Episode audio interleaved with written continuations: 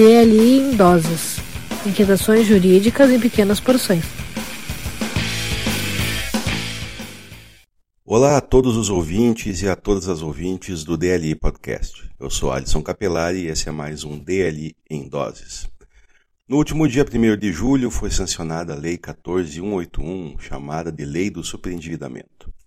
A lei trouxe importantes alterações ao Código de Defesa do Consumidor, alterando diversos dispositivos com a criação de regras de prevenção ao superendividamento de consumidores e para a conciliação entre credores e devedores, bem como criando mecanismos de contenção de abusos no oferecimento de crédito a idosos e vulneráveis.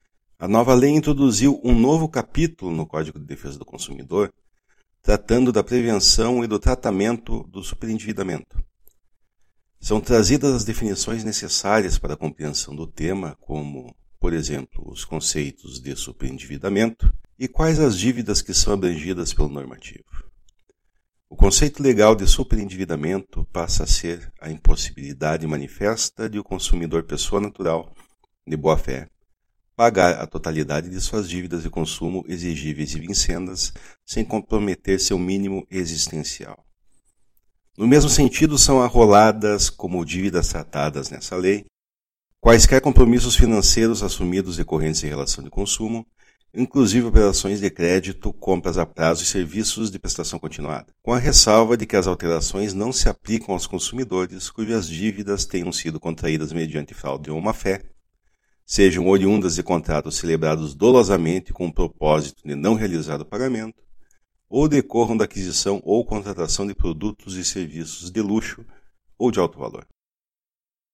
A lei também trouxe mais obrigações aos fornecedores de crédito, tais como o dever de informar de maneira clara e compreensível o custo efetivo total, a taxa efetiva mensal de juros, os juros de mora e o total de encargos previstos para atraso no pagamento, o nome e o endereço eletrônico do fornecedor e o direito do consumidor à liquidação antecipada do débito.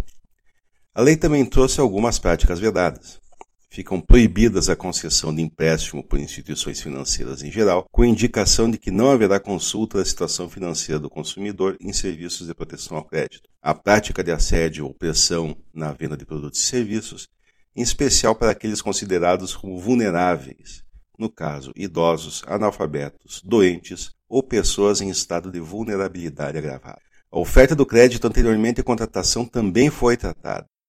Segundo a lei, é dever dos prestadores de crédito informar e esclarecer adequadamente o consumidor, considerada a sua idade, sobre a natureza e a modalidade do crédito oferecido, avaliar de forma responsável as condições do crédito do consumidor e entregar ao consumidor cópia do contrato de crédito. Destaque para a previsão de que o descumprimento desses deveres poderá acarretar judicialmente a redução de juros e encargos, bem como a dilação do prazo de pagamento previsto no contrato original além de outras sanções e indenização por perdas e danos ao consumidor. Também foi criada a possibilidade de instauração, a pedido do consumidor, de processo judicial de repactuação de dívidas, visando a realização de audiência conciliatória com a presença de todos os seus credores. Nessa oportunidade, o devedor deverá apresentar proposta de plano de pagamento com prazo máximo de cinco anos, preservados o mínimo existencial, numa espécie de recuperação judicial da pessoa física. Em caso de conciliação com qualquer credor, a sentença judicial que homologar o acordo descreverá o plano de pagamento da dívida e terá eficácia de título executivo e força de coisa julgada. Destaque também para a previsão de que o pedido de repactuação não significa a declaração de insolvência civil e poderá ser repetido somente após decorrido o prazo de dois anos contado da liquidação das obrigações previstas no plano de pagamento homologado. A lei teve alguns vetos presidenciais, dentre os quais se destacam a possibilidade de o consumidor desistir em até sete dias da contratação de crédito consignado, bem como a proibição das prestadoras de crédito referirem as suas propagandas às expressões sem juros, gratuito, sem acréscimo, taxa zero e assemelhados. Esses vetos ainda serão objeto de análise pelo Congresso Nacional.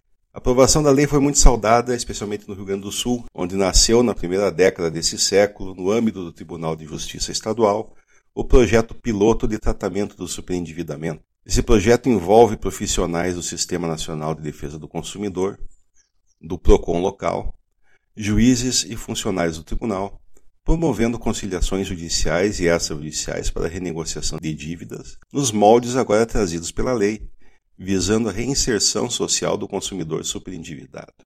Os efeitos práticos dessa nova legislação ainda são objeto de discussão no setor jurídico nacional.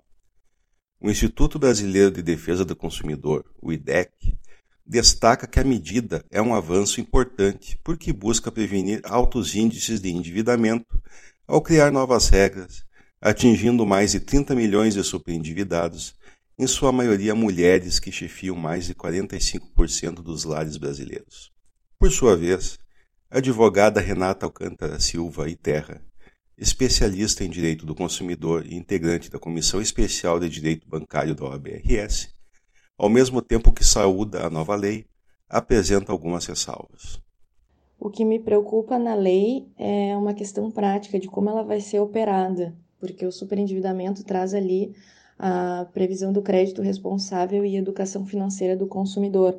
Só que, como eu sempre falo, ser claro, simples e objetivo não garante que a pessoa vai entender o que ela está contratando em termos de custo efetivo total.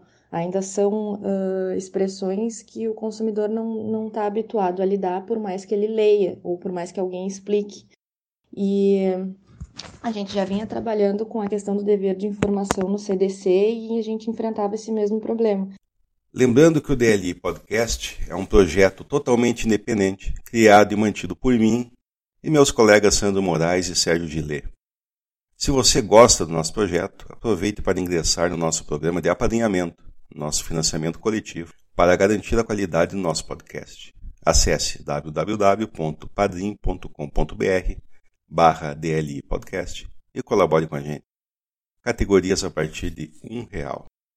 Siga-nos nas redes sociais, arroba DLI Podcast no Twitter e Instagram, youtube.com.br DLI Podcast e o nosso site www.dlipodcast.net.br.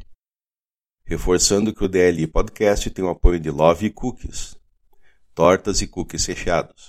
Siga no Instagram love.cookies e faça seu pedido, válido apenas para Porto Alegre.